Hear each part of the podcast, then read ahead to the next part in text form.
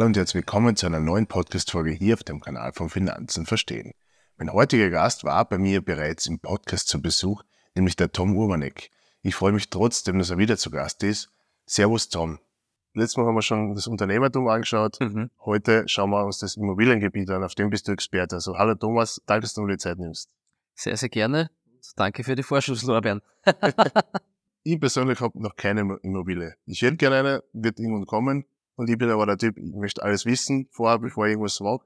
Was muss ich jetzt wissen, damit ich mit der ersten Immobilie starten kann, dass ich die erste Immobilie kaufe zum Beispiel? Es ist interessant, dass du das, dass du sagst, äh, jetzt, ich möchte vorher alles wissen.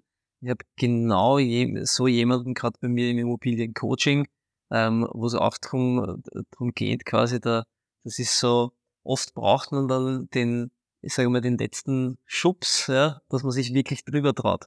Ich kann mich ja noch sehr gut erinnern, wie das bei mir damals war, weil du hast einfach mit, gleich mit sehr großen Summen zu tun. Ja.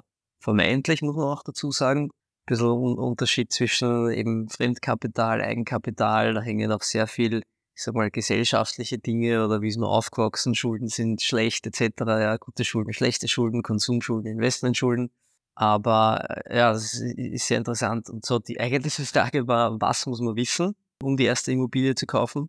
Ich glaube, du musst die Basics wissen. Was sind die Basics? Es gibt gute Literatur auch darüber und äh, du kannst, glaube ich, über Netzwerk sehr viel erreichen.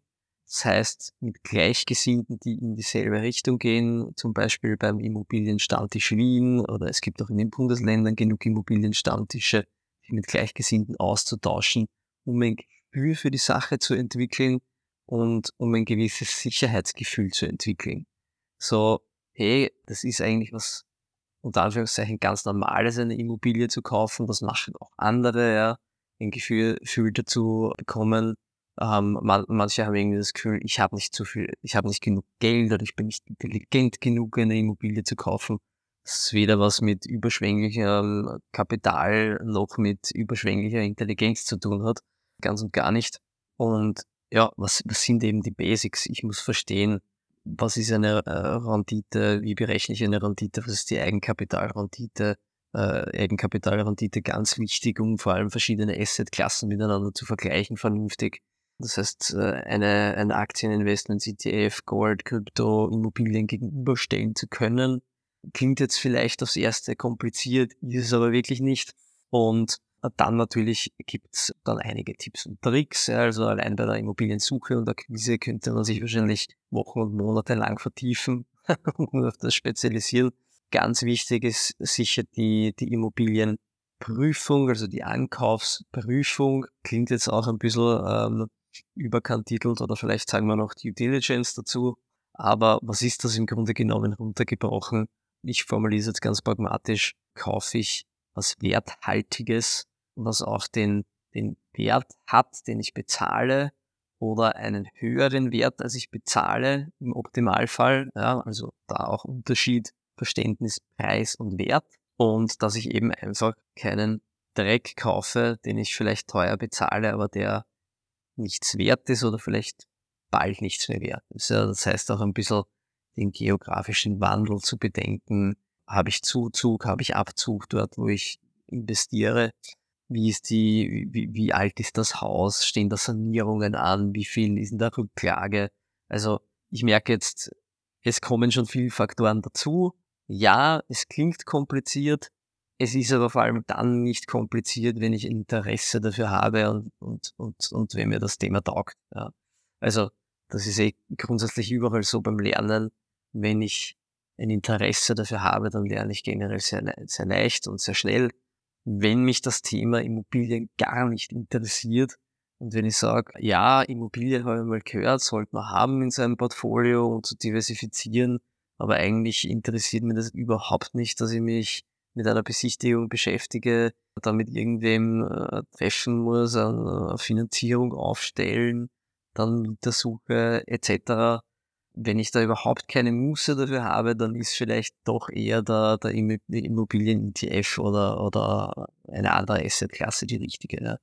Ich muss ja nicht immer direkt in Immobilien gehen. Ja. Es gibt ja auch fürs Direktinvestment viele Abstufungen. Ich kann ja auch eine Vorsorgewohnung kaufen, die mir das Management relativ äh, einfach macht. Ja. Gibt viele Möglichkeiten. Man kann sehr vieles aber auch im Kapitalmarkt umlegen. Du gesagt hast, Vernetzung plus äh, so Community-Gedanke oder halt miteinander reden. Mhm. Das kommt auf das, weil es ist, es ist was Normales.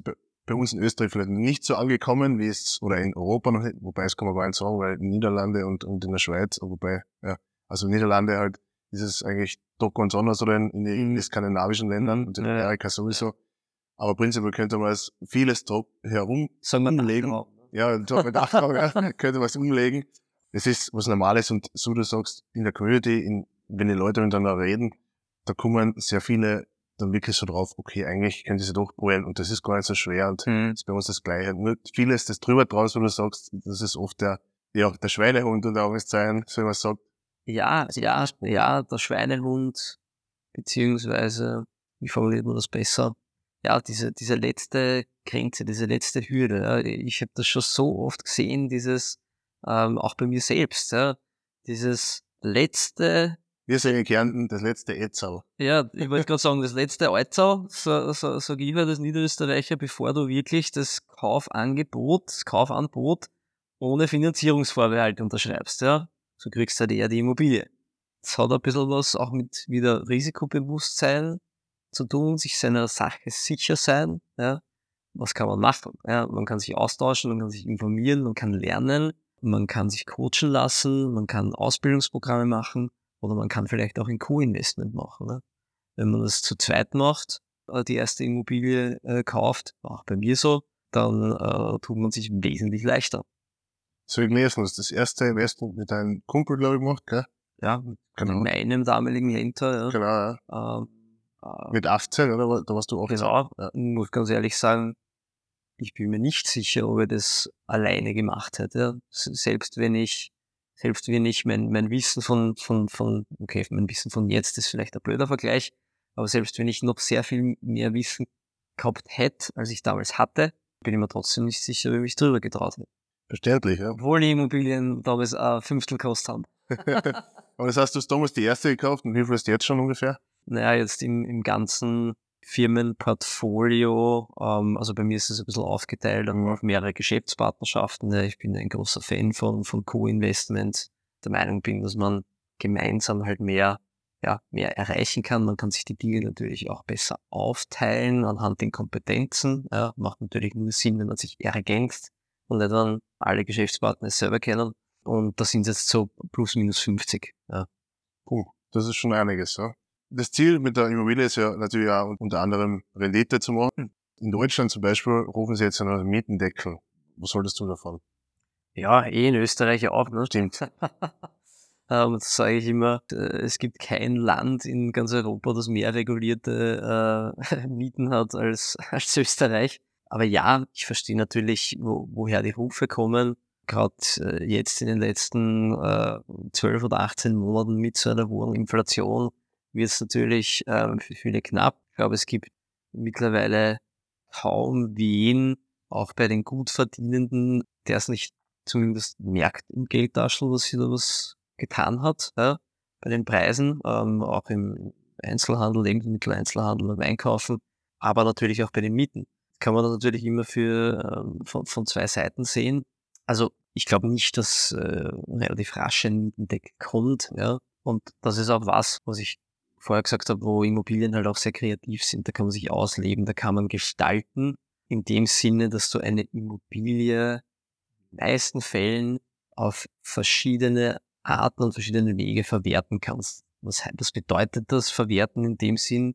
Ich kann sie, wenn ich jetzt von der klassischen Wohnung ausgehe, unter bestimmten Voraussetzungen natürlich wieder, kann ich sie einfach normal vermieten auf drei oder fünf Jahre oder unbefristet, kann sie möbliert vermieten, kann ich meine Rendite vielleicht steigern, kann die Wohnung vermieten und das Kellerabteil vielleicht separat. Ich kann, vielleicht habe ich noch einen Parkplatz dabei und wenn der braucht keinen Parkplatz, vielleicht kann ich den Parkplatz separat vermieten, vielleicht kann ich Airbnb machen und da sind wir jetzt nur mal bei Wohnimmobilien. Ja, und auch da gibt's noch verschiedene Facetten. Ich kann WG-Vermietung machen und, und. Also Geschäftsmodelle oder Geschäftszweige innerhalb von der Immobilienwirtschaft gibt's etliche. Ja. So, jetzt habe ich ein bisschen den Faden verloren. Bei welcher Frage war mein Äh, Mietendeckel? Mietendeckel, genau. Also war, war die Frage, ob ich glaube, dass einer kommt oder Na, was du davon hältst. was ich davon halte. Also vom Mietendeckel prinzipiell halte ich nichts, aber ich halte schon was davon, einen regulierten Mietzins zu haben. Also da habe ich durchaus auch eine soziale Ader, bin aber auch der Meinung, dass wir da genug haben in Österreich.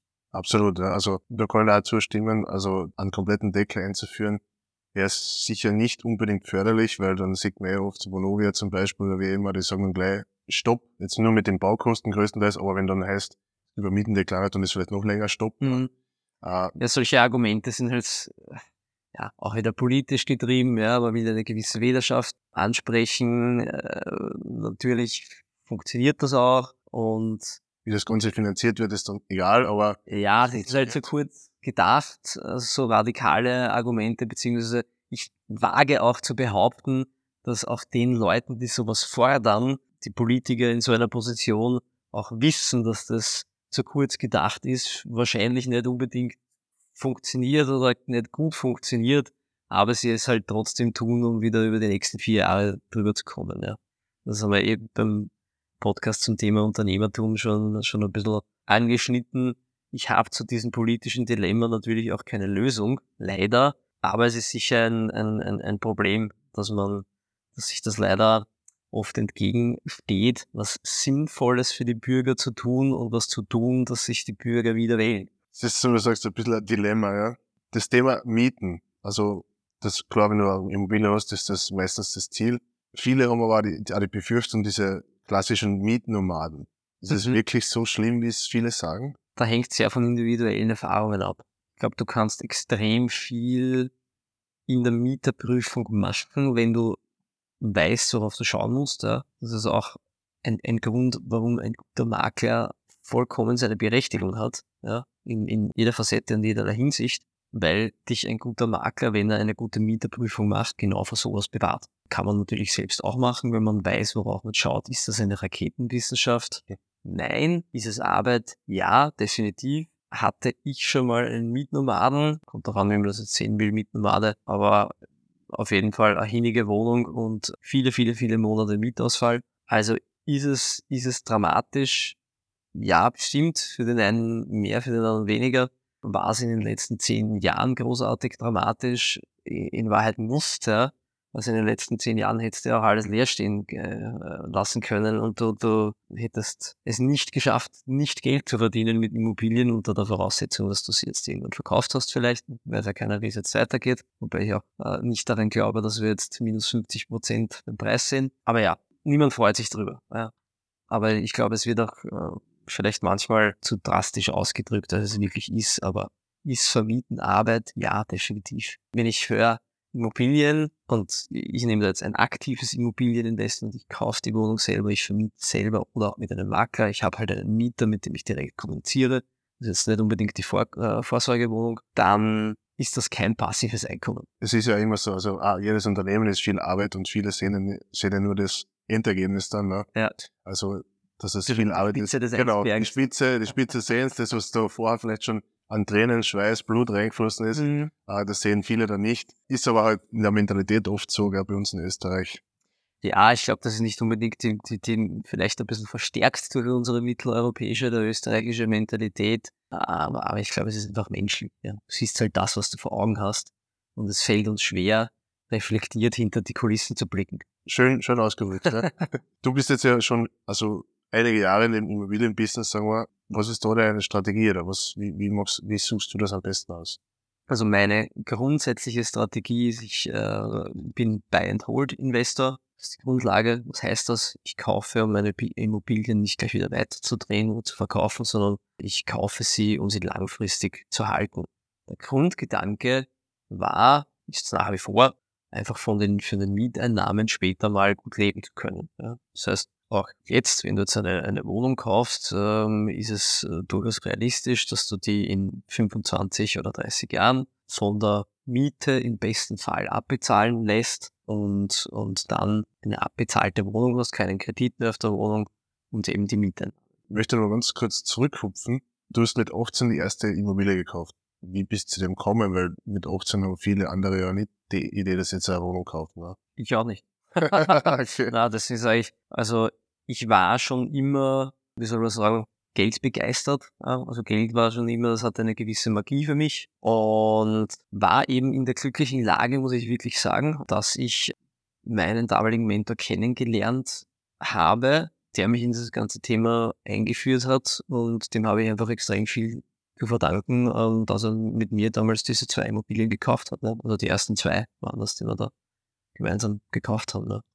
Und das hat halt den, den, den, den Funken ausgelöst. Natürlich hatte ich auch gleichzeitig das Glück, dass ich von meinen ersten unternehmerischen Tätigkeiten ein bisschen Geld hatte. Wohlgemerkt, das Eigenkapitalbedürfnis vor 13 Jahren war, war nicht so hoch wie heutzutage. Oder speziell jetzt, wo wir uns jetzt stand bewegen mit äh, eben neuen Finanzierungsregulierungen seit August 22 etc. Da wird es ja wirklich knapp, wobei es gibt ja eh schon genug Diskussionen, das wieder zu lockern. Bin schon sehr gespannt, was da, was da passiert. Aber ja, dieser, also mein, mein Mentor hat mich quasi auch davor bewahrt, mir halt nicht ein Auto zu kaufen und sonst 30.000 Euro, sondern... Und da sieht man wieder, wie wichtig das ist, dass man mit anderen Leuten redet, die vielleicht schon mehr wissen oder schon weiter sind, mhm. oder die einfach ja, da weiterhelfen können. Mhm. Und also ich glaube, zwei essentielle Learnings daraus sind wahrscheinlich langfristig denken.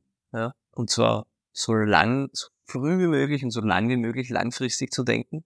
Und das zweite Learning von Leuten zu lernen, die nicht nur schon weiter fortgeschritten im Sinne auch von Alter sind, sondern die diese Dinge schon gemacht haben. Und zwar nicht nur sagen, dass sie sie gemacht haben, sondern wirklich schon gemacht haben. Das ist im heutigen Zeitalter äh, ich sage jetzt nur Stichwort Krypto und Games und Absolut. hin und her. Ich es hat sich vielleicht mittlerweile schon ein bisschen gelegt oder, oder, oder es geht nicht mehr ganz so einfach, aber es gibt sicher noch und nöcher noch immer Scams und es ist halt wirklich traurig, wenn vor allem junge Leute ihr hart äh, erspartes Geld ähm, mit so einem Scheiß verlieren. Ja, Absolut. Aber das, da, da, das ist wirklich ich, ich kann ja leider sagen, es hat sich nichts geändert, weil ich bin in dem Bereich tätig war und ich weiß genau, dass diese Crypto-Scams nah noch mhm. höher aus dem Boden sprießen. Okay. Das also das war. Und, und, und.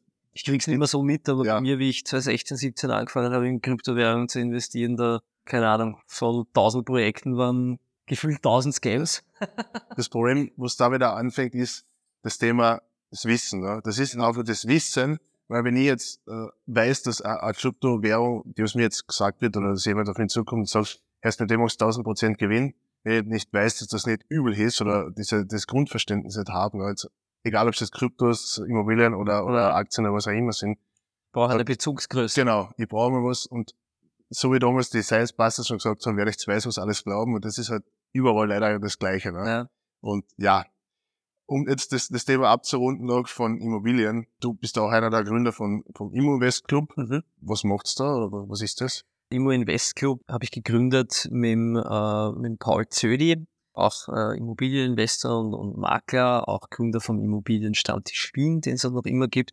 Und mit dem äh, Magister Daniel Richter, ein Immobilienrechtsanwalt. Wir haben das zu dritt ins Leben gerufen, vor knapp zwei Jahren, glaube ich. Ist ein bisschen entstanden aus dem Immo-Stammtisch Wien von Paul. Und der, der, der Sinn und Zweck ist, ein starkes Netzwerk zu schaffen. Also wir sind ein geschlossenes Netzwerk, wir haben geschlossene Veranstaltungen, wir haben gewisse Eintrittsbarrieren im Sinne von, du sollst quasi schon Immobilieninvestor sein, ja, du sollst schon Immobilien haben, um auf einem gewissen Level zu beginnen. Ja, ähm, wir machen sehr viel im Sinne von, wir laden uns Vortragende ein, wir haben Vorträge, ähm, wir haben so neun Veranstaltungen in der Regel pro Jahr, zwei davon auch Wochenendveranstaltungen.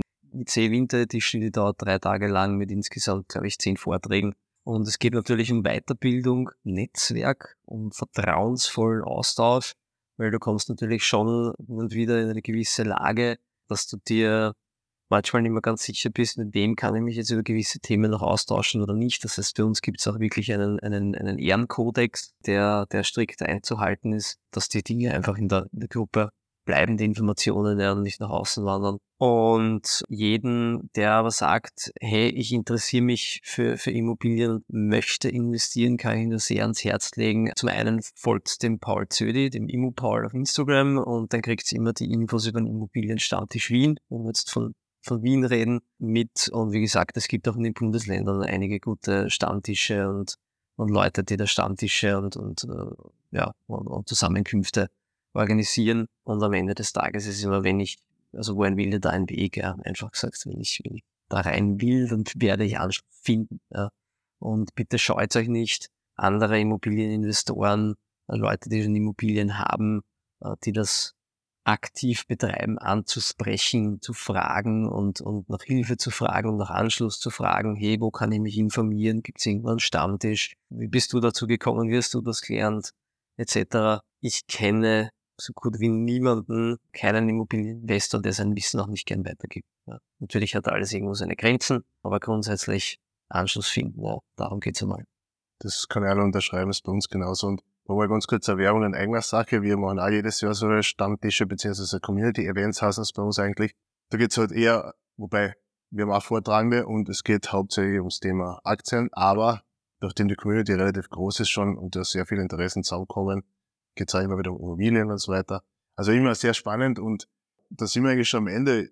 Danke für die Informationen. Es war wieder sehr intensiv, wie, wie du vorher schon gesagt hast, oder wie du beim vorigen Podcast schon gesagt hast, wir können stundenlang reden, aber über, über viele Themen. Hole gerne aus. Ja, ja das ist gut so, das ist immer gut und wenn man von jemandem was, was lernen kann, der uns schon sehr vieles gemacht hat, ist es noch umso besser. Ja, danke wieder. Danke dir, Alex Ja, bis zum nächsten Mal. Bis zum nächsten Mal.